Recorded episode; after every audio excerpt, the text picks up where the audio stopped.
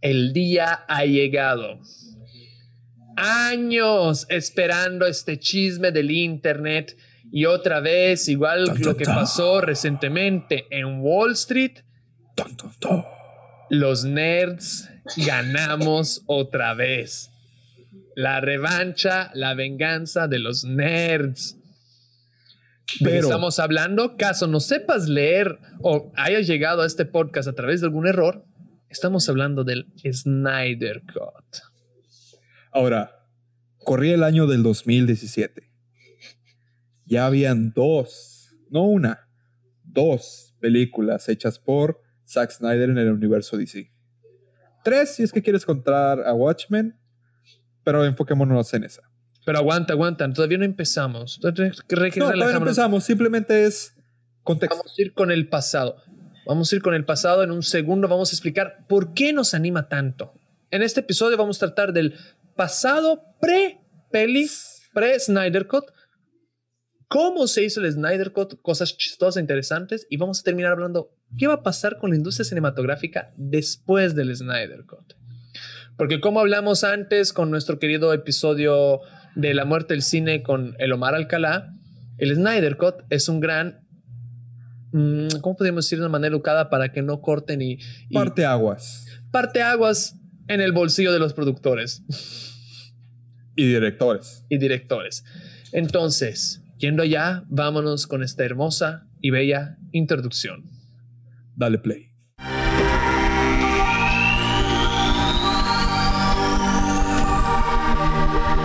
Bienvenidos a Nerdalia, donde se reúnen los nerds. Bienvenidos a Nerdalia, tu podcast de cada viernes donde yo, Atila Koki, con mis co-hosts David y Fernando, juntos a algún invitado que por supuesto hoy no vino, destriparemos algún tema de esta amplia nerdosfera. Entonces, Vamos a destripar, porque no hay una palabra más educada, más bonita sobre este tema. Hay que destripar. Es entrañar. Vamos a hablar. Deshuesar suena muy feo, porque el deshuesado es otra cosa. Desvísera. El sin hueso es otra historia. Pero vamos allá. David, tú no has hablado casi. Güey, es que la neta, desde que ayer vi la película no me puedo dejar de frotar los pezones, güey. De pura emoción, güey, la neta. Desde que ayer vi la película. los que hacen la tarea a tiempo. Llevo, sí. no, pues es que tuve la semana ocupada viendo Kengan Ashura y adelantando Hunter x Hunter.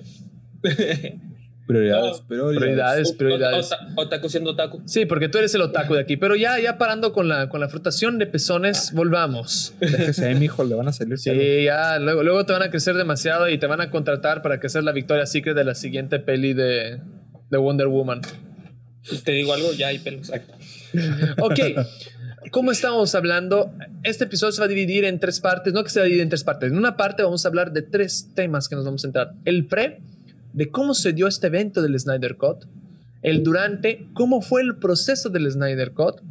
Y el post, o sea, cómo va a afectar la industria cinematográfica el Snyder Cut. Entonces empezamos. Querido Fer, tú habías empezado bien, por favor, dinos, ¿cuál es el pasado de este director? ¿Quién es Snyder? ¿Quién es Zack, Zack Snyder?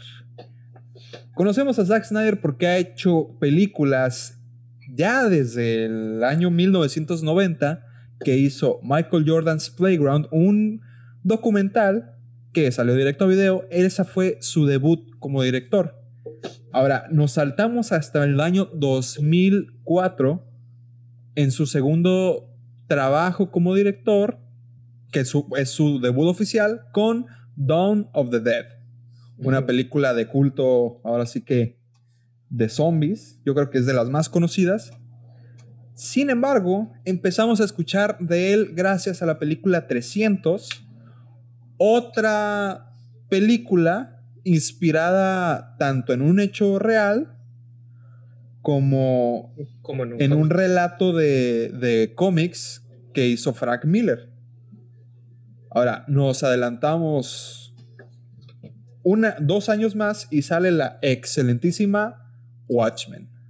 Ya después de Watchmen. es una de mis pelis de superhéroes favoritos, mismo que se desvía un poco, porque nomás el final se desvía un poco del cómic y Alan Sí. Moore, pues Alan Al- Moore, al- Alan Alan Moore Moore. fue Alan Moore. güey. Alan Moore es Güey, Alan incontentable, Moore- ninguna peli está feliz. De Alan Moore Vendetta es no le como- gustó. Alan Eh, Moore es como papá, papá mexicano de antes. No quiere a sus hijos, güey. No, no, no. Es como un papá mexicano de antes. No importa que tengas puros dieces. ¿Qué es Es ese tu, 9? es tu- es tu obligación. güey. Exactamente, es tu No importa que la obligación. peli hubiera sido muy buena. ¿Por qué no fue igual que el cómic? Exactamente. No Ahora. no sé qué. Después de Watchmen, hizo películas como este, Gahul, La leyenda de los guardianes, eh, que no tuvo tanto éxito como se esperaba. Hizo la excelentísima Soccer Punch, también una película que pasó un poquito desapercibida, sin embargo es una obra maestra en su género. Y en el año 2013, por fin, por fin, a lo que queríamos llegar, sale Man of Steel. Super, para los que no saben, Man of Steel es, yo creo que de las mejores interpretaciones que ha tenido el personaje de Superman en los últimos Mañana. Ah, mañana. 20, 30 años después de, Chris- de Christopher Reeve.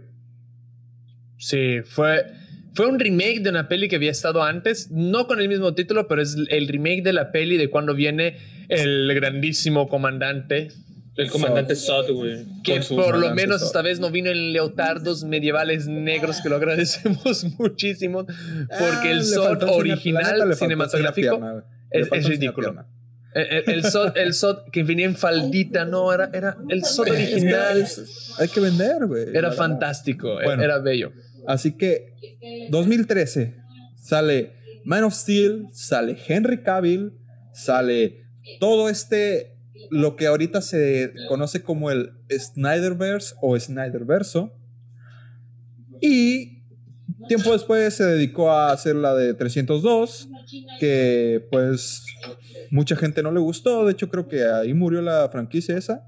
No sé por qué, es una excelente es una excelente película también. Es que supone O sea, que lo- 300 tiene un inicio, un medio, un fin y no necesitaría una segunda parte. Es la que- segunda parte queda implícita en el final, que ya van y le rompen la madre a Cersei. De hecho, Sí. tengo entendido, tengo entendido que en esa de 302 no salió, no era exactamente el director, sino que estaba como, no sé si como productor o escritor. Era, era, era productor, pero pues obviamente es como que es, es cuando llevas a tus niños al ballet, ¿no? Nomás estás viendo ahí que no, que no le Ok, vayan a hacer algo. Y pregunta rápida, que no Pero- que, que es una rápida. carrilla hermosa de internet. ¿Cómo podemos identificar cuando una peli es de Zack Snyder? ¿Qué elemento tiene que tener?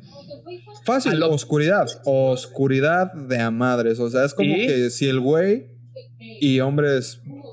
Es, es como, es como, es como si, es como si sus Sangre, sangre de fueran madre, Slow motion. Slow motion. Slow motion. Slow motion, como de madre. Esas tres. Si hay efecto. Si hay- es como Tim Burton. Si ves que hay un güey con ojeras blanco que se parece a Johnny Depp, aunque no sea Johnny Depp, es Tim Burton. Tim Burton. Ahora, si es una película de Zack Snyder, el güey se le olvidó comprar luces. Este, les, yo creo que les hicieron dos por uno en tomas es- slow motion. Y había una cantidad estúpida de sangre que yo creo que les sobró a, un- a Tarantino en una de sus películas. Dijo, güey, ¿sabes qué? Presta. ¿Y qué tenemos? Zack Snyder. Pero bueno, no nos distraigamos. Ahora corremos al año 2016. Cosa maravillosa o cosa horrible. Hay muchas discrepancias entre los propios fans. Sale Batman contra Superman o Barma- Batman v Barman, Superman. Barman contra Barman. Superman. Sale Doffman. Ba- Barman contra Superman. Sale, güey. Le, se- le sirvió Señor, una tiene que pagar su cuenta. Ni madres. Ni mergas. Ni mergas. Dale Batman contra Superman. Y en lo, en lo personal, posiblemente mucha gente me diga, ay, no mames. A mí me encantó. A mí me fascinó la película. Siento que estuvo bien hecha. Porque lo- yo lo tomé más como ese. Ese. un- no lo tomé tanto como una secuela de Man of Steel, lo tomé más como una precuela de Justice League, ¿no? Como que nos dan a entender que ahí viene ya lo que mucha gente estaba esperando desde que salió Man of Steel, la Liga de la Justicia. Ahora, Zack Snyder también estuvo como productor en Suicide Squad, que la neta, pues, Me hizo daño esa película, güey. Nos Me hizo hizo, daño a mucho daño, güey. El problema de Suicide Squad fue el mismo problema que sufrió um, Liga de la Justicia, que fue Warner diciendo, vamos a hacer Marvel. ¿Ubicas? O, o también es. Vamos a también intentar ser Marvel, vamos a intentar es- ser Guardianes de la Galaxia, vamos a intentar musicalizar algo bien con pop 80, 70 y ser chistosos. Nostalgioso, caricaturesco, jijiji, jajaja. Super, sexual, super sexualizar a Harley Quinn.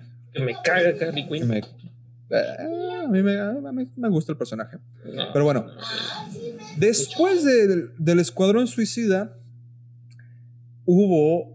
Estuvo, estuvo la de Wonder Woman, estuvo la de Aquaman. No, perdón, estuvo la de Wonder Woman primero.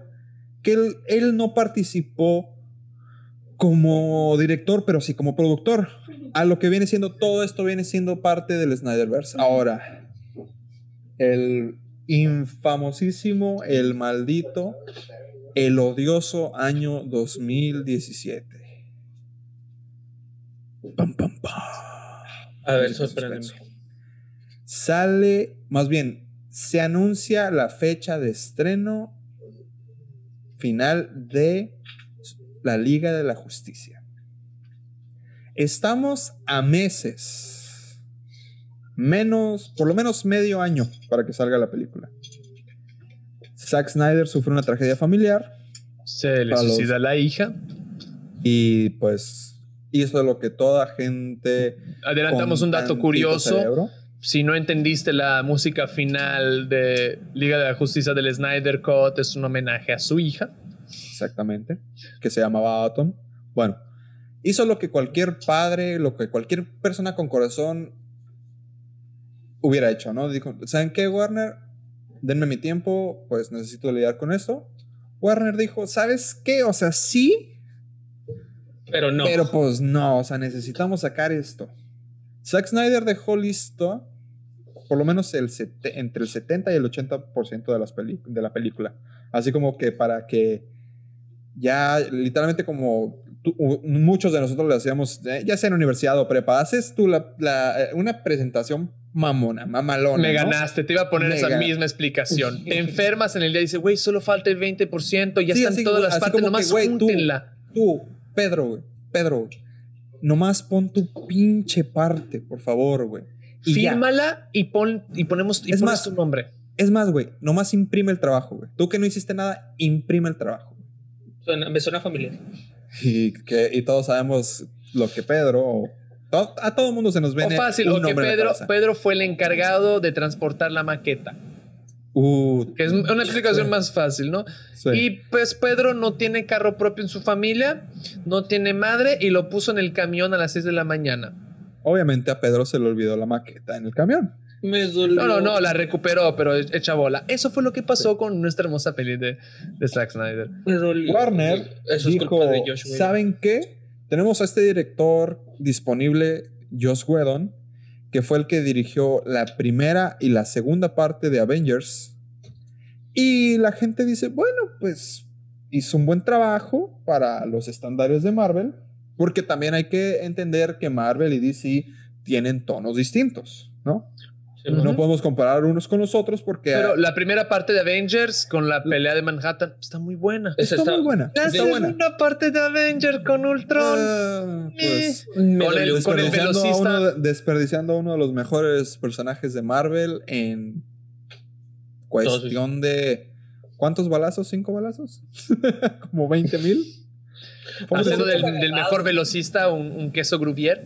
Exactamente. Pudo haber agarrado las Y, mucha gente dice, "Bu- bueno, ¿qué puede salir mal? Todo puede salir mal. ¿Qué hizo Pero, Joss Whedon? Pequeña, Joss pequeña Whedon- pausa. También hay que recordar que gran parte de los problemas que surgieron, que dieron semilla al Snyder Cut, no fue solo Joss Whedon. También hay que hablar de una figura del cine que muchos se olvidan de hablar. El productor. El maldito los productor. productores. Zack Snyder ya había, ¿y antes si de irse, la película así, no, es que los. Esta es la que más me encanta. Oigan, yo, Zack Snyder, tiene que tener más chistes. tiene que tener más chistes. Oye, tiene que ser más animada. Es que Superman le- con traje negro, nadie va a querer ver eso. palabras reales de productores de Warner. Bros. Y él, y él ya tenía el proyecto. Todos sabemos que él ya tenía el proyecto 80%. Se lo muestra Sí. antes de irse, se lo muestra a los, a los productores, a los cabezas de Warner. Eso es lo que tenemos. Se sentó, aparte sentó con críticos, porque ninguna Ajá. peli sale sin que lo vea. Y No. gente pendeja, por no decir una palabra más educada, eh, faltos de ácido fólicos en, en su gestación, no, no sé cómo decir, Les faltó oxígeno al nacer. falta ox- oxígeno en la sangre, lo que De hecho, sea. le- les faltó no nacer. No los, no los desparasitaron de pequeño y tuvieron malnutrimi- nutrición y eso les jodió el cerebro. Dijeron que la le- los estaba llevaban más a que les chistes, para empacharse. un tono No más feliz y que sexo vende. Porque, perdone, ¿cuántos paneos de las nalgas de la Wonder Woman hay en la original Justice League? Eh, hasta, hasta cierto punto es incómodo, güey. Hasta cierto punto sí es incómodo. Es como que descaradamente la sexualizaron. Pero luego, en- luego ves las películas de Avengers y es básicamente lo mismo que hicieron con Black con el escote de, de Black, Black Widow. Widow, sí. Y con el escote de esta, de, de la bruja escarlata. Pero es que con el escote de Black Widow y la Bruja Escarlata no había un paneo sobre sus chichis. No, no, no, no, era, no era así como que. No, pero en este literalmente un- hay una escena que toda la, la- Por lo menos el 50% de la discusión entre ella, Wonder Woman y Batman se enfocan en ese ángulo, en sus nalgas. Sí, es que Es como como- si faltó que hiciera ella como es Venturas, agarrar las nalgas y pues el culo a hablar. Joy, joy, joy, joy. Joy, joy, joy, joy, joy.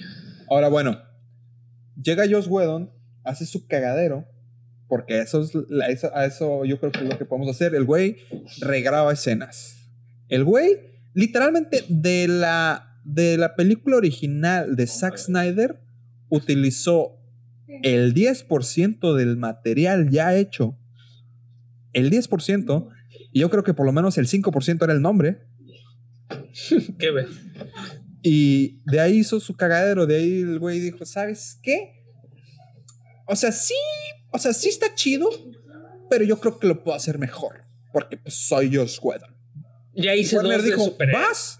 Ok, aquí tienes un chingo de dinero, haz lo que quieras. El güey regrabó, el güey cambió, el güey dijo sí, el güey hizo asá. Y al final del día, yo creo que fue de las mayores cachetadas que yo he recibido como fan. Nos, re- nos regalaron joyitas como el CGI en Harry Cavill, güey. Con su Ah, bigote, sí. güey. Que estuvo culerísimo, güey. Que de hecho yo creo que, que esa fue, o sea, esa- y esa es la toma inicial, esa es de las tomas iniciales de la película. O sea, es como que desde ahí sabes que va a valer madre cuando ves a Henry Cavill con un labio superior más botoxeado que Espera, el de espera. la vamos a intentar hacer un filtro. Aquí, esos, esas son cosas bellas que solo podrás apreciar en YouTube. Caso estés en Spotify, salta a YouTube y ve esto. Vamos a hacer aquí un estilo de filtro profesional de Warner Bros. postproducción de bigote. Postproducción de bigote. Hola, soy Superman. Así se veía. A mí me vendría Creo, bien. creo que lo puedo hacer un poco mejor. Hola. A mí me vendría bien esa producción para ponerme bigote, güey. Pero es que es más fácil poner bigote que falsar bigote, créemelo, ¿eh? Sí, no, poner bigote. po- Estoy de acuerdo que poner eh, cabello facial en, en postproducción es muchísimo más fácil que quitarlo. El problema es que de a huevo lo quisieron hacer. Es como, oye, nos, no- te lo podemos hacer, pero darnos un chance. No, es que no hay, no hay, no hay, no hay tiempo y lo queremos ya. Y me vale madre cómo lo hagas, lo quiero ya. Eh, ¿Y qué, qué salió? Una cagada. O sea, yo, por ejemplo, entiendo que Henry Cavill no se haya podido quitar el bigote, ¿no? Pero se supone que ya así- tienen una es escena como- hecha, güey. Para los que nos están viendo en YouTube, algo así fue. Seas mamón, güey. Ahora, por favor, hazle escena. Marta. Marta, No seas mamón, güey. Ah, sí, exactamente. Fue eso. soy, soy, soy- soy- soy- soy Superman. Ajá, exactamente. Ahora, para los que están en Spotify, les describimos la, la situación. Aquí nuestro querido amigo está con un filtro súper producido de expression, poniéndose a mover la cara. Sí, es horrible. Pero volvamos, volvamos a esto. Esta era, eh, literalmente, esta fue la sonrisa de esa escena. güey. Este es el pre. Aparte, ¿qué otro problema hubo? Hubo parte de los, no solo de los productivos, no solo de los directivos, no solo los De, productivos, no solo de de, las cabezas de Warner. Porque en ese Vamos a hablar de señor, Walter Hamada. el señor que hizo tantas malas decisiones que yo creo que sería pariente mío. Sí, pero tú No eres racista. Walter Hamada está siendo Walter Hamada está siendo acusado de racista, Sí, de este, sexista. Sí, este, sí, sí, claro, no, no soy racista. Conservando el, el orien- el- el- el- los orientales feudales y esas cosas. Sí, Entonces, nuestro querido Walter Hamada, pues está sufriendo ahora de ataques. Ahora se revivió todo. Ray Fisher, que es el actor que hace Cyborg, volvió. Tan Y, precioso personaje. y hay un caso, y hay un caso en la justicia con, con, con él. Le puso discriminación. También hay comentarios sí, sí, por sí. parte de las actrices, por parte de chicas de la producción. Ah, sí, sí, sí. Bueno, Te cuento. y volviendo, también, ahorita que hablamos de Cyborg, estamos durante, todavía, todavía estamos en el infame año 2017. Dos de los grandes personajes que pudimos notar un- una, una gran mejoría en el, en el Snyder Cut fueron Cyborg y Flash. Que honestamente te pone a pensar, güey, o sea, básicamente Josh Whedon deshizo a estos personajes. A Barry Allen lo puso como un niño pendejo que literalmente yo creo que tenía suerte de tener poderes y el güey no valía madres en la vida, ¿no? Barry Allen es hermoso. Ajá. Cuando vemos un.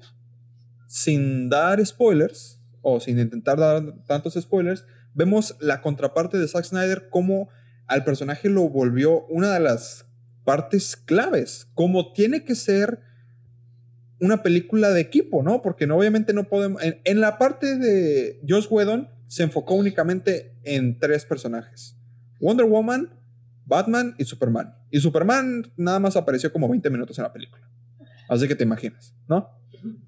Pero en esta versión, la nueva, lo que hizo es que fue un equilibrio total porque cada personaje tenía su papel, tenía su misión Su desarrollo. y tenía un desarrollo personal. güey. Algo que también hizo Cyborg. A Cyborg realmente lo pusieron en la original como una, un güey resentido que pinche mundo, mi papá me mi papá la cagó y que la chingada y ya. O sea, lo vimos como un vato emo. También hay que recordar algo. Fue, creo, si no estoy errado, fue el mismo año que otros dos, porque Cyborg es un jugador de fútbol. Ajá. Fue el mismo año que otros dos jugadores de fútbol negros no quisieron arrodillarse ante una bandera. Sí, o sea, Ah. fue, fue, fue, fue todo. Fue un año muy, muy pesado en cuestiones. Entonces, estratégicamente, agarrar y hacer un jugador negro de fútbol rebelde, un personaje fuerte en una peli después de lo acontecido, cuando estaba empezando el movimiento BLM, Sí. Ujú. se hubiera hecho un desmadre. Entonces, Sin embargo, hay otras presiones sin por afuera. embargo- Sin, emba- sin embargo, funcionó. En el Funcionó. En, en Zack Snyder funcionó. Ahora, total, cagadero, ¿no? ¿Cuántos de ustedes, honestamente, disfrutaron la primera película? Pues mira, güey. Había CGI mejor hechos en la peli de los Avengers rusos. ¿Ubicas cuál peli hablo? La Necro Tokinchix, algo así se llamaba. La- donde sale el tipo oso o, Donde sale el tipo oso con metralladoras. Ajá. Sí. En esa Ajá. peli había mejores efectos CGI que la Liga de la Justicia. Güey, la neta, la primera versión, yo la vi y dije, o sea, a mí me gusta la liga y dije, bueno, pudo ser peor, güey. Pero Pero, pues ves el producto. Pero eso, con eso nos quedamos. El, ah, bueno, por lo menos no estuvo tan mala, ¿no? Mm, no. E inmediatamente cuando una película tan anticipada, tan esperada, tan promocionada, tan...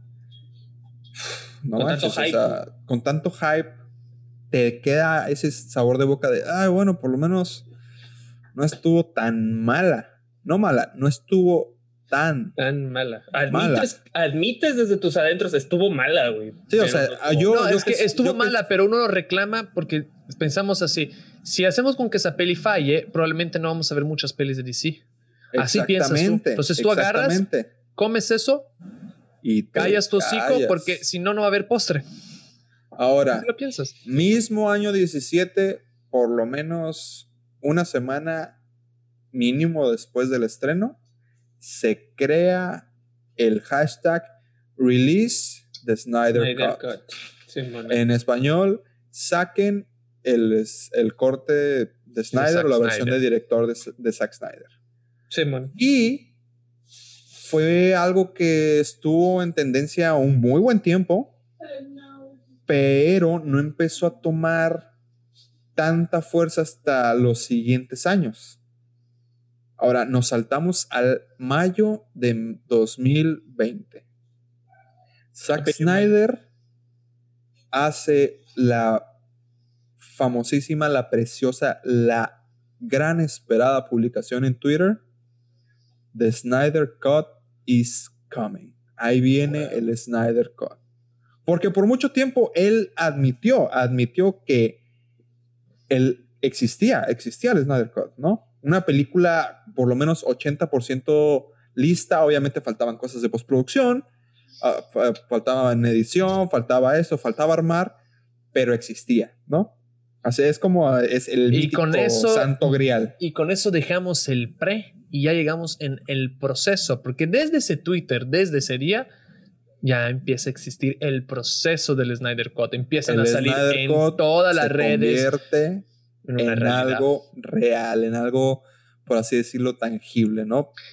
Y si por de- acaso estás, estás escuchando esto porque no entiendes por qué hay dos pelis de Liga de la Justicia y tal vez tu novio te orilló aquí o simplemente acabas de ver y quieres entender por qué hay tanto hype sobre esto, ¿cómo te puedo explicar? Eh, imagínate tu peli mala, la peli que odiaste, la adaptación más horrible de algún, alguna cosa ficción que te gusta, la vuelvan a hacer. La- la- las- la- el remake de Hellboy. El, el remake de Hellboy o, mm, o Suicide Squad.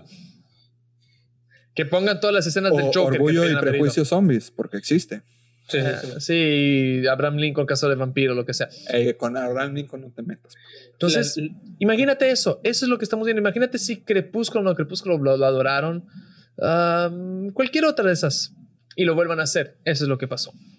Y eso es lo que estamos teniendo. Y eso es lo que estuvimos esperando. Pero ahí empezaron con todos los inside de Process. ¿Y qué cosas sabemos ahora que cambió en el proceso? ¿Qué se tuvo que hacer para entregar lo que tenemos? Se... Bueno, primeramente, Warner. Ah, y- perdón. No comentamos por qué sería tan horrible el bigote de nuestro querido Henry Cavill. Ah, sí, perdón. Henry en ese Cavill, mismo esa momento. lo doy yo, esa se la doy yo, que está preciosa. Henry Cavill estaba grabando dos No, pelis. porque tienes muy tiempo. bonito bigote. Sí, yo, yo, yo puedo hablar de bigotes. Tienes, tienes el mostacho que te, que te autoriza. Eh, para Henry hacerlo. Cavill estaba grabando Misión Imposible y por Cinco. contrato ya se había grabado Misión Imposible. Él tenía un contrato que mientras estuviera promocionando, porque los actores los agarran y lo van a varias entrevistas promocionando, tendría que mantener el mismo bigote que su personaje. Pero en ese momento estaba grabando Liga, La de, la Liga de la Justicia. Entonces, había de dos, o cambiamos de Superman o le tapamos el bigote. Pero luego también Y lo peor bueno que se no demostró. A través de varios estudios semi-profesionales, para no decir profesionales, porque son semi-profesionales de Corridor Internet, Digital. eh, eh, Corridor Digital, que los adoro, te- Nos nos demostraron que el trabajo de postproducción de Warner fue burdo. Burdo? Por no Burdísimo. decir. Eh, digo, no- yo no puedo, no podemos opinar tampoco así porque nosotros no nos dedicamos a eso, pero sin embargo, como fan, puedes reconocer cuando un trabajo no está bien hecho. Sí, fue lo mismo que pasó con Sonic. Exactamente. Sonic es el ejemplo. Fue lo mismo que pasó con Sonic. Eh, nos muestran un, un Sonic que parecía muñeco salido de la tiendita de los horrores, parecía el burro de Shrek, no sé qué parecía. Parecía furro, güey. Y, y de la nada un fan, un fan, demuestra un Sonic mejor hecho. Y se mejoró. Entonces es lo mismo que pasó. Pero ahora sí, el proceso. Sorry que te interrumpo. El proceso. Se tuvo. Primeramente se tuvieron que contentar Warner y Zack Snyder. Y contentar es una palabra muy fuerte. Porque obviamente. Zack Snyder dijo: ¿Saben qué? Jalo. Pero lo quiero con HBO, ¿no? Que ahorita, que la serie, que realmente fue como que la productora fuerte, a pesar de que al principio salga Warner Bros. y ya saben, ¿no? Porque pues, obviamente se tienen que colgar esa La, capa, la distribución, cabrones. la distribución, como quien dice, la hizo HBO, ¿no? Sí, porque realmente esa película fue este, pensada para el streaming que vamos a tener este, en la segunda mitad de este año, que es HBO Max, que ellos van a hacer, así como Disney Plus tiene todo lo de Marvel, HBO Max va a tener todo lo de DC. Que pues... de- pero de eso ya hablaremos en su momento. Ahora, Pero como no se grabó, aguanta, como no Ajá. se grabó por los estudios de, DC de DC, que está nuestro querido Walter Hamada, que luego hablaremos Ajá. más de las cagadas que hizo y de las cosas buenas, porque no solo hizo cosas malas, hizo cosas Ya, buenas. ya lo despidieron, ¿no? No, sigue. Ay, es que. Como está Walter Hamada, que es el responsable, que nos ayudó a tener Guasón, que Guasón fue chida. Le presumen la de Shazam. La de Shazam es muy presumible, ¿no? Pero volvamos. Eh, Tiene sus Pero, puntos para mejorar. pero- Como no fue dirigida por su equipo y no fue rehecha por su equipo, Zack Snyder Cut, el de Snyder Cut, no entra No. en el canon. Porque Hasta quien decide ahorita. si entra en el canon cinematográfico es Walter Hamada. Ahora, Que también Walter Hamada, nuestro querido, nos quitó a Cyborg de Flash. sí, pues por todo, por todos los pedos que tuvo este, este Ray Fisher con, con Warner, que la verdad es que es un, un- un problema muy complejo para explicarlo en tan poco tiempo. Este, pero continuamos. Ya después de que los güeyes así como que se dieron la mano, así incluso así como que hicieron un pinche pacto de sangre, así como que sí, ya nos perdonamos. Warner le da un presupuesto adicional a Zack Snyder de 70 millones de dólares, que dice, mira, termina tu película con una condición. ¿Cuál es la condición, David? No Eh, perdón. grabes nuevas escenas, David. Estaba Repite perdido, conmigo. No no grabes nuevas escenas. escenas. Es que estaba Y escuchando. adivinen, mis hermanos adivinen qué hizo Zack Snyder. Lo regrabó todo. No, no, no, no todo. Pero No, sí no. grabó, grabó escenas nuevas Rey. con, con Ben Affleck, grabó escenas nuevas con otro personaje que la verdad es que ustedes tienen que ver, que la verdad es que ese persona, bueno, grabó escenas nuevas con tres personajes. Bueno, mira, verdad- digamos no actores. Digamos Actores, actores. bueno. digamos actores. Eh, no, porque la verdad es que prefiero que la El vocalista tenga- de, de 30 Seconds to Mars, para que se la compliquen un poco. Sí. Grabó también con Joe Manganiello, que ya le dio un, un papel un poco más pesado en lo que hubiera sido el futuro de la, del Snyderverse, que esperamos que se regenere el Snyderverse. Eh, con esta señorita problemática, Amber Heard, Que, no, que la que verdad- ya se confirmó que no va, que en las siguientes pelis de Aquaman va a ser nuestra querida actriz de Juego de Tronos, que nunca me acuerdo su nombre porque soy Pero si es, si es real o fue Sí, Bill confirmada. ¿Cómo se llama la actriz esa? Es, Emilia es Clarke. la que sale. Emilia Clark. Ah, sí, ya, Emilia Clarke. Y Te, te voy a preguntar si era la que hizo de Jean Grey, pero no, tiene razón. Emilia No, sí, Clarke. se confirmó en su Twitter hace unos días. Oh, Creo, bueno, creo, no, no. Pues es, es, es lo bello. 4 de marzo del 2021 se anunció que ella sí sustituiría, pero quién sabe. Ah, todavía, son rumores, pero bueno. Porque la fuente fantástica que estoy consultando ahora es mariclaire.es. No, eh, hay- hay que esperar a tener buenas, mejores fuentes. Bueno, continuando. Se regrabaron algunas escenas, se terminaron de editar, se agregaron efectos nuevos, porque para hacerlos entender de la primera película de Justice League que dura exactamente, exactamente, perdónenme, Como dos horas y media, ¿no? No, sí. Se agregó hora y media de peli, ¿cómo te cuento? Güey, esa hora y media de peli le hizo tanto bien, güey. la verdad, o sea, sí. La bueno, última hora de peli que cambiaron. 120 minutos, fueron 120 minutos, fueron Ah, dos horas. Fueron la dos horas. Se agregaron dos horas extra. Literalmente la película dura cuatro minutos tres. Con, ya con, Sí. con, con ¿Cuatro minutos créditos. tres? ¿O cuatro, Cuatro horas tres tres, perdón. Cuatro Ah. horas y tres minutos. Se agregaron dos mil nuevos efectos especiales. Se reeditó Se de reeditó. cero a nuestro querido Steppenwolf, Exactamente. Ay, sí. que ya se lo ve con miedo, ya no para, ya el Steppenwolf esto estaba a esto de ser Ares de Wonder Woman. Nomás le faltaron nada. poner bigote. Exactamente. Ahora, Y aparte, aguanta, reeditaron algo que está. Hay sangre. hay sangre. Hay sangre finalmente. ¿Sí? Finalmente, realmente la Mujer Maravilla de como lo imaginó este, Zack Snyder para su universo, siempre fue lo que en, las, en los cómics es, y yo creo que lo pueden, uno de los ejemplos más claros, los, lo pueden ver en Injustice, una guerrera. Una chava que no, una mujer que no le importa matar a su oponente con tal de vencer. En la misma, en la misma película también lo demuestra. O sea, Sí, sí, o sea, pero esa es una de las, esa es una de las dos diferencias más grandes que hubo entre la primera de, de Justice League y luego la que salió de, de Wonder Woman, porque también hay que decir que en Wonder Woman ella nunca realmente mata a nadie, o sea, nomás se ve que el ma- le ma- da madrazos que ningún humano sobreviviría, pero no, me- no le corta la cabeza. Pero recordemos por qué esas cosas pasan en las pelis. Esas cosas pasan en las pelis por algo sencillo. Censura. Y tú, si tu peli tiene sangre, ya es PG-15. Y si tu Entonces- palabra dice fuck y shit, ya es... Ya es. No, que como dice, hay un documental fantástico sobre las ofensas en las pelis que tienes derecho a tres. Tres fuck en una peli. Y ya después de eso Según yo, es 18 más. PG-13, nada más tienes derecho a una. A un fuck. Un fuck. y la gente Pero lo bueno. usaba. Pero lo que más cambió para mí, que es lo más agradable, fue la desguardianización de la peli. ¿Qué quiere decir? desguardianización. Desguardianización.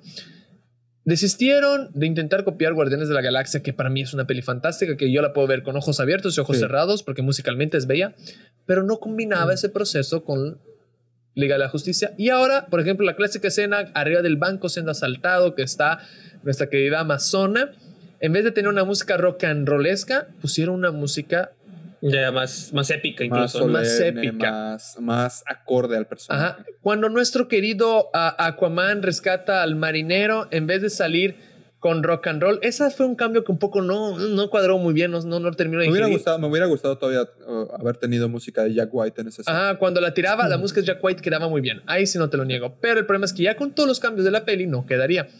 Pero la inclusión del canto vikingo Sí. Ah, de sí. la primera entrada de Aquaman en la peli está muy bonito. Porque si buscas ese canto, ese canto es el despedida del marido cuando va a la guerra o el marido cuando iba al raiding. Sí. Y ya sé que vikingo ahora me va a salir el Gaute o el Omar regañándome que vikingo no quiere decir nada, que la verdad tienes que decir el país, pero no me acuerdo qué país se canta. Islandia. Gracias. Estaban en Islandia. Ahora también otro de los grandes, grandes, grandes, grandes cambios es darle más profundidad a la historia de Cyborg y a la historia de Flash, ¿no? Ándale. Ya no los pones como los niños mensos de, del equipo, sino que los pones como algo que realmente va a influir, ¿no? Para no dar algo. spoilers. Recuérdenme algo rápido, perdón. Ajá. En la peli anterior aparecía el papá. Sí aparecía Sí. el papá. Aparecía aparecía. esa escena, sin embargo nunca se le... O sea, como que no se llegó tanto a profundizar en la vida de él, de que estaba batallando para poder encontrar trabajo y todo eso. Aquí ya se profundiza más y ya este, se le da un toque menos tonto, se le da un toque ya más humano. Lo mismo que Cyborg, ves toda esa evolución de, de que al principio lo vemos como máquina, ¿no? Y va a pasar, o sea, pasa lo, lo, lo En la contrario. peli, o sea, en la lo peli vemos. anterior era, era, era, era un, un- mimado.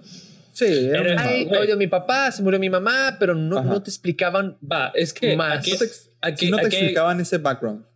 Bueno, aquí, bueno, creo que hay que- algo que, eh, hay que, algo que entender mucho de Cyborg, güey, no solo de sus presentaciones este, en las películas, sino también en su trato que se le ha dado toda la vida. Cyborg siempre ha sido un adolescente, güey. Entonces, Sí. Que Cyborg en esta película haya tenido este trato habla bien del trabajo del director. Es decir, en la primera versión, creo que estamos viendo una versión de Cyborg que es subestimada, tal vez por el hecho de que es, como dije, un adolescente, güey. Es decir, en su, en su presentación original en las historietas, güey, Cyborg estaba en los Teen Titans, no en la, en la Justice League. No, él estaba en los. Titans. En, en Titans, no. No, güey. Titans. Originalmente Titans, luego se crea Teen Titan. Pero Pues a lo que Cyborg, refiero- lo, que- importante de Cyborg, es que sí, es lo un bello es personaje que- joven. Los poderes de Cyborg se explicaron bien. Finalmente explicaron el poder de. Cyborg, que no es tanto cañones. Cyborg puede controlar el planeta tecnológicamente. Cyborg- Y eso en- también. Y eso en la atalaya, ¿cómo se refería. llamaba? ¿La atalaya? La Sí. atalaya. En la atalaya, siempre que hay en algún cómic que invaden la atalaya, que pasa algún desgracia en la atalaya o en Injustice o cualquier cosa, si Cyborg vale madre, lo infectan, lo controlan, se emputa, se alía al enemigo, la atalaya se vuelve una madre, una arma de destrucción de planetas. Casi. Una, mira. una estrella de la muerte, básicamente. Es que Exacto. básicamente Cyborg es una mother box hecha humana, güey. Entonces, de hecho, Sí. incluso en la, en la película esta de... También lo que me. War, Ajá, perdón, antes de que te interrumpa. Otro de los temas es que también explican cómo funciona una Mother Box. Ándale. Yo creo que esa es la mejor explicación de cómo funciona cualquier chingadera en cualquier película. Porque, por ejemplo, tien- tenemos eh, en la contraparte, tenemos a las gemas del infinito. Y te dicen, güey, son gemas que controlan esto. Pero nunca te dicen, no mames, es que la gema de la mente este, se mete a la, a la mente de sus adversarios y puedes controlar. No, no simplemente es, ay, pues es la gema de la mente. ¿Qué Pero aguanta, Pues es que es más fácil aguanta, también. Hipnotiza, güey, y ya. No, no, no, no, pausa. Las gemas están bien hechas desde su nomenclatura. Al dividirlas en gema de la mente, gema del tiempo, gema del... Sí, pero es relativo. Espacio, gema, gema de del esto. tiempo, ge- gema Es del espacio. ¿Qué, es, qué, ¿Qué hace la gema Pero del te, te espacio? dan ideas y Crea, cómo se ven en cosas. Pero las destruye. Verán, Mother es Box que- nunca te las separan, nunca te explican. Ajá. Es que creo que Cada una creo tiene que algo. Algo que hay que entender, que entender de, las, de las gemas, y creo que es algo que también en las mismas películas dicen, es que las gemas del infinito no son tecnología, lo dice, lo de- las definen como magia Son- espacial, magia son parte Sí, por del eso, espacio. pero siento que le, le- o sea, lo que hicieron con la Mother Box hubiera estado increíble que hubieran hecho con las gemas. Por lo Ah. menos meterle un poquito más de trasfondo. Una, una explicación tan simple como lo que hicieron con las Mother Box, ¿no? Pues bueno, sí. no, no, no simplemente es como, güey, es que son cosas increíblemente poderosas que nacieron del, del inicio del universo. Ay, ¿qué más? Pues ya, güey, son eso. No, las Mother No, sí, las sí. explican como tecnología. Ese es el problema. Hasta Ay, era una tecnología Sí, o tan sea, avanzada pero que te que parece, pero, eso, magia. pero eso es algo que decimos. Te explican, Sí, te sí. hacen entender. ¿no? De hecho, estoy de acuerdo contigo, porque, o sea, básicamente, como dije, mag- dice, las gemas son magia cósmica, pues la magia no se entiende, la magia solo Ajá. se aprende. Eh, Cuando te hablan de tecnología, ya hablamos de una explicación y hacen bien en explicarte esto de las esto de las eh, de las cajas madre, ¿no? A mí me hubiera Sí. gustado, por, ejemplo, en el ejemplo de las de las gemas del infinito, al menos una historia de cómo empezaron a obtener esa magia o Y- algo así. Exactamente, o sea, no, no, no tienen trasfondo y estas sí les dan un trasfondo, aunque sea vago, que no se hayan ahon- ah, ¿cómo se llama? ahondado tanto, pero te da a entender a ti que no eres fan de los... eh, que no eres fan de los cómics. Esta es una película yo creo que es perfecta para alguien que no es... que no sabe nada, ¿no? Que no sabe nada no de los necesita saber personajes. nada. Y si sabe, es una peli, como digo, estilo Mandalorian. Porque Mandalorian, al contrario de las otras de Star Wars, todas las, todas las de Star Wars tienes que saber algo de las anteriores para entender. Exactamente. Pero Mandalorian la puedes disfrutar sin haber visto Star Wars, pero si lo has visto y si entiendes, hay unos easter Ay, eggs, les unos... digo, agarras así como que ciertas agarras- cositas. Por ejemplo, Ahora, volviendo antes, Vamos a hacer un ejemplo, aguanta, aguanta. El ejemplo que me, me estresó es que Marvel ahora le está ganando algo que el DC Universe no. Marvel tiene magia. Y la magia También. es muy importante si eres fan del DC Universe. Pero bueno, próximamente ya anunciaron que se va a hacer la película de Satana, así que ya vamos a tener. Mi magia. pregunta es cómo van a meter la magia en el DCU porque se arriesgan a arruinarla. Porque bueno, ya desde es hace magia. mucho. Y no la Shazam es magia. Shazam es magia. Güey, creo Es que también, también hay que entender que Shazam, el personaje Shazam, o sea, ni siquiera él sabe qué pedo con toda esa magia, ¿no? Es como que apenas No, lo va de hecho, de hecho, creo yo, desde mi perspectiva muy personal, y creo que pueden discrepar, pero desde el momento en que empezamos a hablar de Wonder Woman y de sus habilidades, Es magia, ya es de magia, es magia, es magia. Desde ahí ya tenemos magia. Sí. Y no es por Pero sacar bueno, mi te lo, Kingdom presen- te Come lo aquí. presenta, pero te lo presentan así más Wonder Woman, te la presentan, o sea, de la manera más simple. O ya, ella es un pinche dios, ¿Y te acuerdas por qué la espada de Wonder Woman termina hiriendo a Superman? porque es magia. Porque es magia. Es y la magia. magia, Superman, una de Una las, de las partes de la es la magia. Shazam bueno. termina siempre golpeando y ganando a veces a, a A Superman. Superman. Por magia. Por magia. Bueno, también Ajá. una de las cosas, antes de que se me olvide, aquí podemos ver a Cyborg de máquina volviéndose más humano. Ándale. Eso es algo que me encantó, o sea, que es como que tenemos a este ser literalmente todopoderoso, porque el güey, si quiere, el güey si quiere puede provocar una guerra nuclear y nunca van a saber quién chingados fue. Sin embargo, lo ves como esa... Ahora sí que eh, la, la frase icónica de Superman, ¿no? Con un gran poder, conlleva, de, de Spider-Man, perdón, con un gran poder conlleva una gran Gracias. responsabilidad. Y eso es algo que te lo mu- demuestran. Es como que, güey, yo soy un personaje que, un pinche dios tecnológico. Sin Pero- embargo, elijo no serlo. En su discurso del papá de la grabadora, le dice: Oh, estuvo Tu precioso. trabajo, tu dificultad no es tanto saber usar tu habilidad, es Es saber no, usarla, saber no usarla. Exactamente. Entonces ahí ves que medio que la, la, la, la riega con viendo la, la vida de esta persona hispana que está trabajando, Ajá. que está en porque yo hubiera sido el director, que nunca voy a ser director nada, yo hubiera demostrado que esa cosa hubiera tenido una consecuencia. Sí.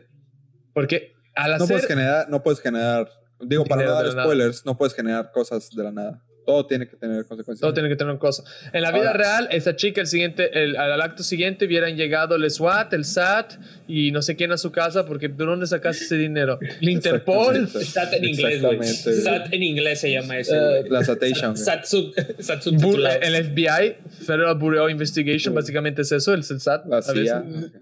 No, allá, allá tienen Land, land Landing Coming, algo así se llaman, el SAT. Pero es eso, Bueno, entonces, la hacienda gringa. mientras Spider-Man, que conocemos con un gran poder, tienes que aprenderlo a usar, la frase, él te dice, como un científico te estoy diciendo que tienes que aprenderlo a no usarlo y nunca lo tienes que usar. Y al momento que va a decir, pero como un papá, es que cuando le va a dar el consejo de verdad de cómo Sí, tiene sí, que sí, ser, truena la grabadora, que es hasta el final, que no vamos a dar spoiler, es cómo vamos a entender cuál era el mensaje, que no era no uses tu poder, es Aprende a solo usar. para el bien. Exactamente. Pero volviendo, ¿qué otras cosas cambiaron? Escenas que se grabaron diferentemente, por ejemplo, tenemos esta escena final que no te vamos a decir, caso no hayas visto, que fue grabada en una curioso, cochera. En la cochera de Zack Snyder. Que aguanta, No aguanta. Al pensar, la cochera de Zack Snyder es un director de Hollywood. Es una muy buena cochera. O sea, Una cochera muy grande. O sea, no es una no cochera del tamaño de una casa de muchos. Güey, posiblemente, güey, posiblemente la, esa, güey, por como vi esa escena, güey, yo creo que esa pinche cochera es lo cuatro veces mi depa, güey, no mames. Sí, entonces, cuando decimos en la cochera, no, fue grabado en una cochera de gente rica, pero mismo sí fue grabado en una cochera. Es- Estoy seguro que esa escena en donde Batman saca el batimóvil fue en la cochera, güey. Tiene todo el portón esa escena, güey. No, o sea, creo que ni siquiera lo Sí, editaron. no, Dije, la, "Ah, la- usa la sombra, no, la sombra de cuando el, el, el pandemonio le arranca la parte. Que ahora la pelea con el carro del pandemonio. Sí, sí, sí. Se ve la luz haciendo ¿Pandemonio? así. A mí se me hace Parademon. que lo hicieron literal. No, no el Parademon. Parademon, güey. No, Parademon, güey. El Par- patrimonio. creo que Ah, paradigma no, parademonio, no. ¿Etrigan? Sí. No, es- no me acuerdo. Ah, siga, El siga. parademonio, esta criatura feas que a mí me encanta porque mejoraron mucho de la otra peli. Dema, güey, lo- las demasiado mejoraron. arranca la- el capó, el- arranca el cockpit del carro y lo deja ahí solito. Yo, yo creo que fue la, la sombra que le pusieron así de cuando, ah, no, de cuando abren la cochera y sale el carro. Literalmente a mí se me hace que la sombra que usaron para esta escena no fue postproducción, fue literal La, co- la cochera. la cochera de nuestro querido Zack Snyder. que Otra cosa que me encantó de esta película es que a todo, todo lo que pasa, todo, todo, todo, le dieron un porqué. No dejan nada al aire. Es como que, güey, ¿por qué Steppenwolf vino a la Tierra? Ah, por Porque la eso. cagó. Porque Que- no- y aparte por lo que Darkseid buscaba en la Tierra, ¿no? Que al fin te explican qué era. La ¿no? ecuación antivida. Antivida. Exactamente, que eso es una, un tema muy, muy, muy grande en, en los cómics. El antivida, la energía Es- antivida, hagamos un Es el- ejemplo para la gente que entiende. La energía antivida es el guantelete del, de las gemas de DC. Sí, o sea, capaz de crear y capaz de destruir. Punto. El anti- más que Punto. nada, se, Puede usar para destruir. más para destruir. Entonces es el guantelete. Y, y- y no digas, ay, es que Zack Snyder se copió. No. DC y esa Marvel ma- se copiaron año tras año. Era la época de plata Y DC salió primero, así que y DC salió primero. Entonces, como 20 años antes, así que no hay. entonces nuestro querido, pues Marvel se lo copió. Pero volviendo, entonces ya entendemos por qué están atacando ese planeta, qué está pasando. Aparte, los dioses en la batalla, la batalla Uf. de los tres cubos está hermosa. Todo el, el rediseño de todo eso es. O sea, es que realmente te das cuenta de cómo te- detalles así tan mínimos como un mejor enfoque a cierto personaje o que veas más tiempo a otro personaje cambia y Con que la reina de las Amazonas mire diferente. dos segundos más hacia el, el despeñadero donde acaban de caer todas las Amazonas. Exactamente, es como que en la primera película es como, "Hey, you sufriendo". know what, fuck this. ¿no?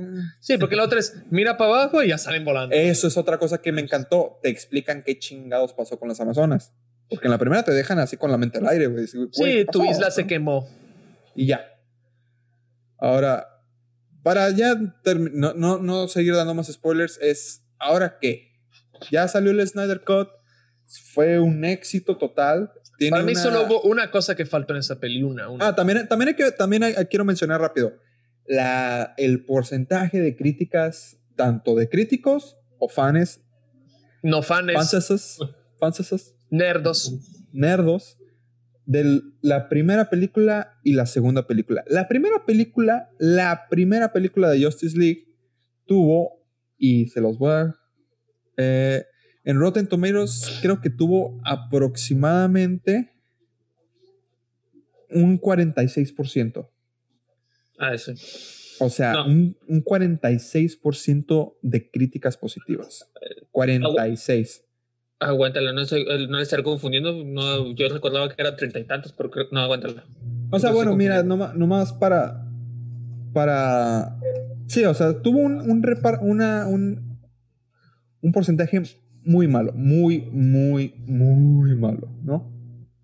Ahora, ¿Y qué porcentaje tiene la actual? bueno, Hasta hoy, La- el día de hoy. la, la actual, dentro de críticas, está ent- entre el 77 y el, y el 80% de críticos. Porque ya saben que los críticos son mamones, ¿no? No, Sin y los embargo, críticos el- sufren. Sin embargo, Y los críticos arriesgan mucho con esta peli. Ajá. Esta salida de esta peli manda a la chingada a los críticos anteriores que dijeron que estaba buena. Sí. Sin embargo,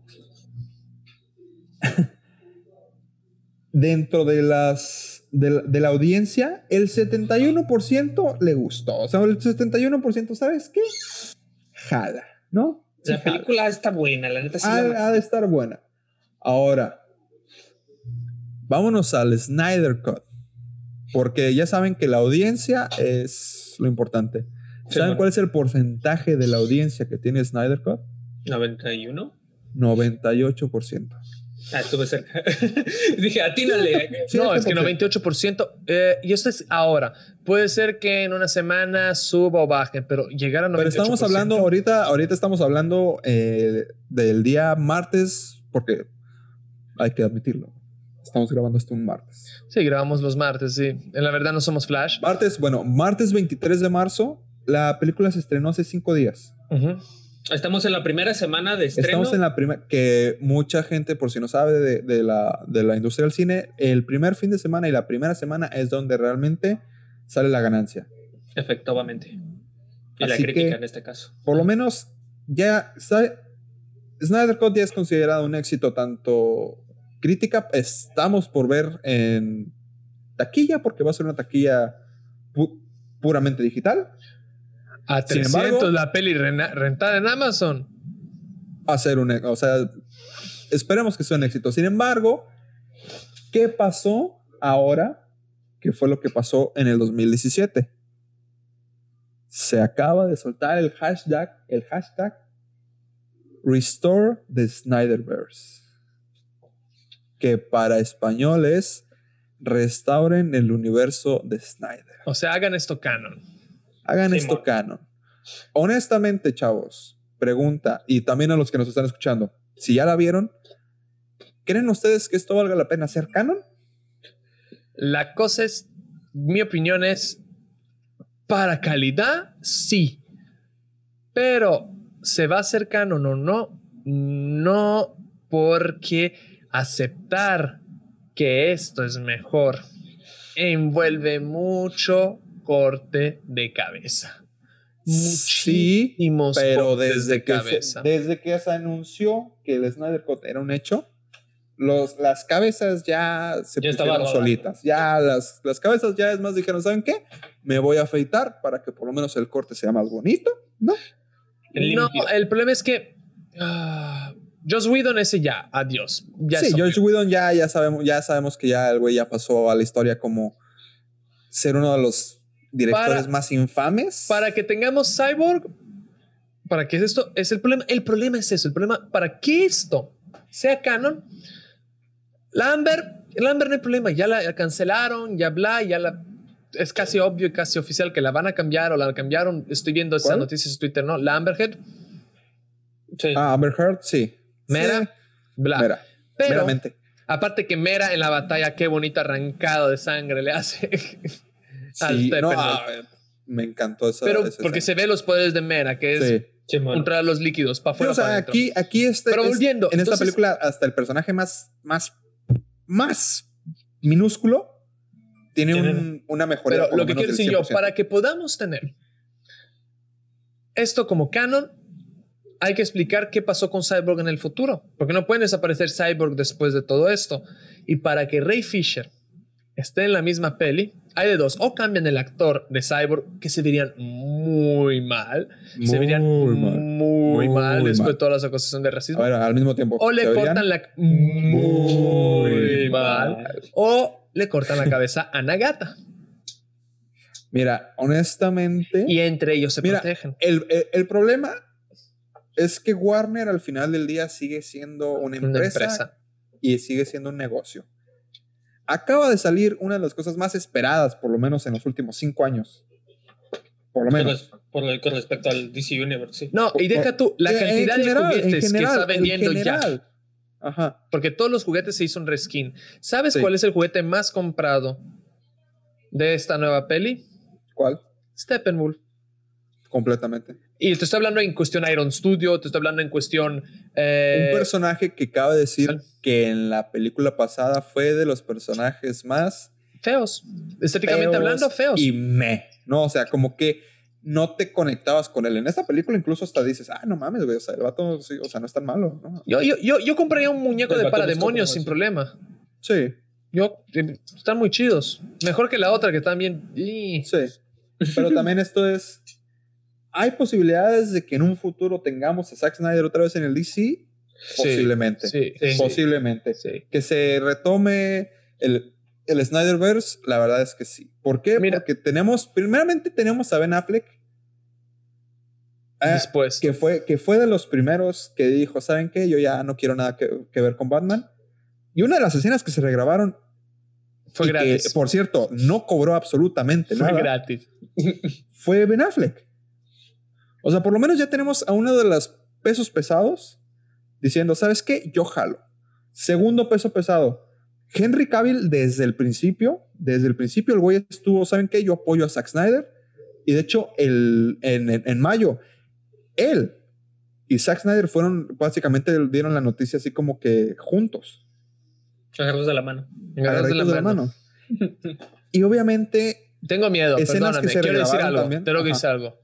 Tengo miedo que. Mi único miedo que el Snyderverse pegue es que me acaben con Witcher. no, no, No, no, no Witcher, creo. no, no creo, güey. Witcher, Witcher, no creo que lo, lo perdamos. Nah. Necesitamos todos esos de, de Geralt. completamente. Ok, pero lo que entonces ya, ya vimos el Ahora proceso, también, todo lo que se cambió. esto- Vámonos a lo siguiente, porque este podcast no puede ser de 300 horas como siempre hacemos. Vamos, ¿qué va a pasar con la industria? Bien, Eso es a ¿qué lo va a que- pasar? ¿Qué va a pasar? Es de las primeras veces donde. Que mandan a la director- verga, perdón, a los productores. Exactamente, donde le dan básicamente libertad total a, a, a un director, siendo que. Creo que es la primera vez, siendo No, que no, la no, no película le ya- dieron ya libertad había- total. Él se la dio solito porque le dijeron, no vas a grabar escenas nuevas. Él dijo, Sin embargo, pero aún Sí. así es la primera vez que tenemos una versión de una película que ya existe, una versión nueva. No es un reboot, no es un Largo, recast, no es, No un, es- tampoco escenas enteras No- no como es- fue El Señor de los Anillos. Sí, no es una versión, no es una versión extendida, es literalmente Extendida. la versión oficial. del director oficial, la que siempre debió haber sido. Es la primera vez que pasa. No, no, no, no es la primera vez que pasa como tal, porque hubo un caso que antes estudié, no me acuerdo ahora, pero de hecho, es la primera también- vez que También George corte- Lucas cuando hizo sus, sus, ¿cómo se llama? Sus remasters de las películas viejas de Star Wars, el güey dijo. ¿sabes qué? Vamos a poner aquí, vamos a cambiar acá, vamos Ajá, a poner a, eso- eso a es lo que hizo. Anakin". vamos a hacer con que, con que De Han Solo hecho- no dispare primero, pero lo que quiero decir es, es la primera vez que el público Gana. gana. Bueno, vez. porque, porque Sonic. Sí, de hecho. Ah, pero... Sonic Pero- fue buena, güey. Y la verdad se la rifaron. Y gracias a Sonic tuvimos. Yo, yo digo eso también, es que gracias a que Sonic tuvo que ser cambiada totalmente, yo creo que fue un buen ejemplo para que permitieran el Snyder. No digo que están Sobre- conectados. No, No quiero pero- decirle como la teoría de que Blade creó el Marvel Universe tampoco. Que sí fue. Que sí fue. que sí fue. Bueno. Pero, Sí fue. sin- pero aún así, sí es de las primeras veces donde. eh, donde la- las empresas escuchan a los fans. Porque muchas veces es, bueno, sabes que yo tengo esta visión y si les gusta a los fans, qué bueno, y si no, pues, whoopsie, no, ni modo. Pero pues, ¿funcionó? En lo personal, ¿funcionó? Sí. Sí. ¿La vería de nuevo? No mames, yo Es creo que que, hay- voy a hay un problema a ver con tres veces más. El problema con pelis es que las empresas piensan solamente en dinero. Y el problema de una peli tan taquillera que tan esperada, todos los van a ir a ver. Entonces la, la peli va a ser el dinero que va a ser. Sí, gustándole también- o no por- gustándole al público. Sí, porque también tomando en cuenta de lo que ya dijiste, Tila, los juguetes, todo lo de colección, por ejemplo, yo lo que espero que es de verdad quiero que saquen es una pinche chamarra de, de Gotham University. Ah, De puta. verdad, güey, yo, la, yo la quisiera. Pero la oficial, la oficial. Gotham oficial, City sí. University, GCU. Sí, No, porque ya existen, pero quiero verán- que sea esa. Yo también, o sea, ya eh, agregando un punto sobre esto del- de la película, yo también, o sea, la neta, esto de que fue un triunfo de los fans, de por los fans, para los fans, eso, sí estoy de acuerdo. Y la neta, que qué bueno que la película de que el Snyder, el Snyder Cut, Snyderverse, iba a decir, este, se presentó de esta manera, porque si hubiera sido como la manera con la manera tradicional en la que se presenta un corte de director, como lo fue, como por ejemplo con Blade Runner, güey, la neta, la neta hubiera sido algo de marketing para que tú compraras un Blu-ray de una película que salió hace cinco años. Sí, pero Blade. Runner, es que Blade Runner sí fue culpa del cine, de la época, de la No, no, no. O sea, estoy, estoy poniendo. esto, Blade- esto es- fue culpa de que está de la verga. No, Hicieron- aguántala. Es que estoy poniendo a Blade Runner como ejemplo. La neta, que, que- o sea, qué bueno que el Snyder Cut salió de esta manera. Porque es, o sea, es una película muy diferente. Que la verdad sí se disfruta, no solo como fan, sino como a un espectador de cine. Es un poco complicada, eh, y voy a citar a nuestro querido Robertito Cota, es un poco complicado a veces ver una peli tan larga cuando ya eres un adulto responsable o cuando ya Sí. eres un hombre con vejiga cada día más corto. Pero Digo, cuatro horas. lo cuatro fantástico es que no, fue en el cine. Exactamente. Llegó al tiempo también con la digitalización y la pandemia, porque si esto hubiera sido, si no hubiera habido pandemia, te juro que si no hubiera habido pandemia, no hubiera habido Snyder Cut. Voy a sonar culerísimo, no quiero que, Sí. que me usen esto contra mí, pero gracias a la pandemia, que es horrible decir eso, tenemos Snyder Cut. Gracias a la pandemia tenemos muchas Con los cines cosas abiertos, nuevas. si hubiera con los cines abiertos, no hubieran apostado nada en una peli que se vendiera directo en streaming. O, o una película de cuatro horas. güey. O una sea, película estás- de cuatro horas. Ya acuerdo? tú sin corte. Le hubiera, sí está, hubiera estado chido que, que Warner le dijera, ¿sabes qué? Sí, vamos a hacerla, pero güey, cuatro horas no mames. Sí, Señor de los Anillos en el cine existió. no, ni de pedo. Señor de los Anillos existió porque en esa época había la pausa, el entremés, el entremedio, los, Los intermedios. intermedios, había el- la chance No, de ir. con esta película yo creo que hubieran necesitado cuatro intermedios. cabrón. No, con dos, con dos. Pero es eso, entonces todo Uno conspiró a favor. Y mi pregunta es, ¿qué va a pasar El- ahora? El ¿Qué va a pasar ahora? ¿Qué va a pasar ahora? No es para sonar como propaganda política de ve a la casilla, pero existe algo que es la casilla de los nerds. Las redes. Twitter, re- Twitter. Facebook. O sea, la Instagram, verdad es que Facebook no tanto aunque Twitter. crean, aunque crean, aunque, aunque no crean cualquier comentario, por más mínimo que sea, apoyas a los No. creadores. El voto hoy en día, el voto hoy en día El es hashtag. el hashtag. ¿Cuál Por es eso. el hashtag que tenemos que poner para que esta cosa se haga canon, por favor? Recover the Snyderverse. No, sí, no, algo es algo. lo- Búscalo lo- bien. Perdón, perdón, perdón, perdón, perdón. Eh, ahorita les, les, les, les, les, les. Pero volviendo, mientras aquí la producción busca, es eso. Nuestro deber ahora, nuestro deber como verdadero fan, no es solo decir, ay, así como ponerse mamón, ay, si yo hubiera cambiado, la neta no entiendo por qué, o ah, subirse al tren del mame como muchos que ni le importaba esa peli. No, tu deber como fan. Y si te subiste al tren del mame, hazlo efectivo, es hacer esto canon. Para Aquí que. está. Ajá. Es re- Restore the Snyderverse. Restore the Snyderverse. Tu obligación ahora, si llegaste a esta parte del podcast y lo vamos a poner en nuestras redes, es hacer un comentario con hashtag Restore the Snyderverse. ¿Por qué? porque no se vale toda esta epopeya, ¿no? Tuvimos libro 1, libro 1 es la caída, ¿no? Esta cosa horrible que nos entregaron. Libro 2, el resurgimiento. Y tiene que haber libro 3, los hijos del Snyderverse. Tenemos que tener el Flash con Cyborg, que no va a, ser, va a ser muy complicado, pero no. Tenemos que tener la Liga de la Justicia, la segunda parte.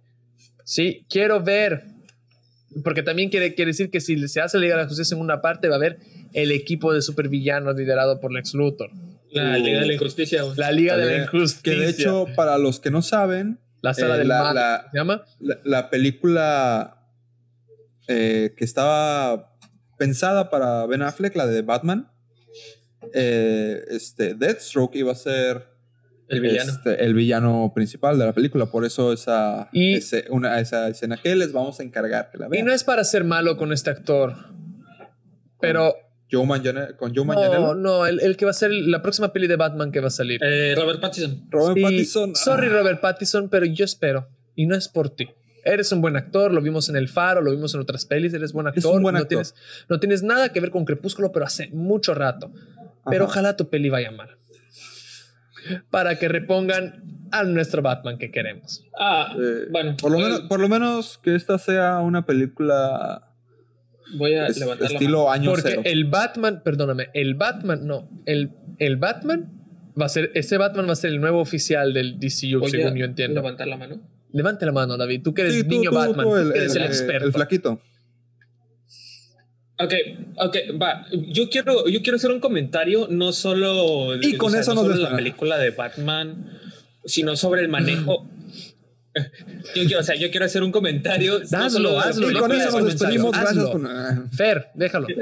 sobre, sobre, lo, sobre, el, es- sobre el manejo de, de cinematográfico de, del DCU. Y no solo del DCU, sino del universo de las películas animadas del DCU. El DC se caracterizó en esta última década por hacernos un universo cinematográfico animado de películas en el que también nos, pre- nos presentó películas no ligadas al universo. Exactamente. Entonces, yo creo Ahora, yo personalmente no espero que le vaya mal a la película, pero yo creo que van a estar haciendo eso en lo que también hacen el DCU. sí. Ahora también hay que tener algo en cuenta, ¿no? Algo que no, no hemos tenido tanto en cuenta. Lo que no, está diferenciando mucho el universo Marvel con el universo DC es que el universo DC se ha estado enfocando mayormente al, y tanto en las películas animadas, al público adulto. No porque tenga escenas de sexo, no porque tenga escenas de drogas, sino porque seamos honestos. Te presenta problemas más crudos, te presenta escenas donde literalmente ves a Batman rompiéndole la, man- la mandíbula o el cráneo a un cabrón, ¿no? No los mata. Nomás No los mata. No, o sea, Pero aún así, pero aún así, o sea, güey, o sea, como en, en esta película, ¿cómo vencen a, a, Steppenwolf, a Steppenwolf? No, no, no digan, pero, güey, o sea, o sea, Güey. bueno, sí, en esta película. Y de hecho, por ejemplo, en la de Darkseid World, la escena en donde Batman le pega, güey, le está pegando, es violencia intrafamiliar. no mames, güey, todo lo que pasó en esa película es completamente para adultos. Lo que le hicieron a todos, o sea, literalmente lo- los partieron a la mitad y los rehicieron. ¿Cuál Güey, película hablas? Tienes De que verla, Darkseid Dark World, Side, Dark Side World, de, es animada de DC. no, no, no, es Apocalypse War, no Darkseid War. Apocalypse War, sí, cierto. Ah, ok. Una, la verdad, si tienen oportunidad de ver las películas animadas de DC de los últimos 10 años, se las recomiendo. Pero, Son oh. fáciles de digerir. Ok, Y- yo quería, yo quería cerrar con esto. Agra- Agradecemos al David porque David es nuestro niño Batman. Aparte, ser otaku es nuestro batichico oficial. madre. Pero es el Te lo- deber nuestro. Vamos a despedirnos con esto, perdón. Por combate, güey. Nuestro deber es, como fans, hashtag restore De Snyder. Snyder. Ver. Universe. De Restore todas formas, Snyder en este- En este momento, gracias al poder de la edición, va a salir un texto que diga eso. Restore the Aquí. Snyderverse. Restore the Snyderverse. Entonces, nos despedimos con esto. Nos despedimos de cómo, ¿qué te pareció la peli a ti? ¿Cómo la disfrutaste? Porque no hay manera de decir, ay, no la disfruté. Si dijiste que no disfrutaste, la neta eres un mamón que se quiere colgar. Ay, yo veo, leo los libros del maestro Paulo Coelho. Esas pelis no me agradecen, carnal. Mira, si eres del 1% que nunca ha visto Star Wars, ya, ya no puedes, ya no puedes No, opinar. y no sé qué estás haciendo aquí. Si eres del 1% La que verdad, nunca Star verdad, Wars, sé verdad. qué O sea, estás no, si, está- si estás aquí de cacas, ¿para qué? ¿Para qué? Nosotros, si nos- nosotros nos tiramos mierda entre nosotros, ya con eso. Pero es que esto es el, la victoria del nerd. Y hay que decir algo. Y en la victoria del nerd es ganamos. Pero ganamos, una batalla.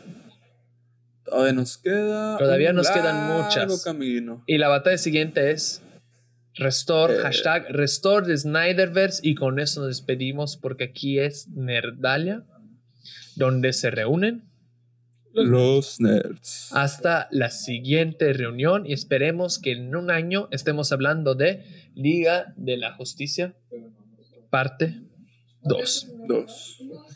Ahora.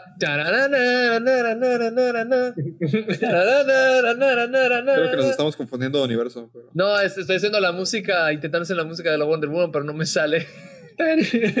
Yo te lo juro que pensé que era el, el intro de, de X-Men, güey. Pero ese la- es- ¿Cómo es el de, de X-Men? Que no me acuerdo. No, es.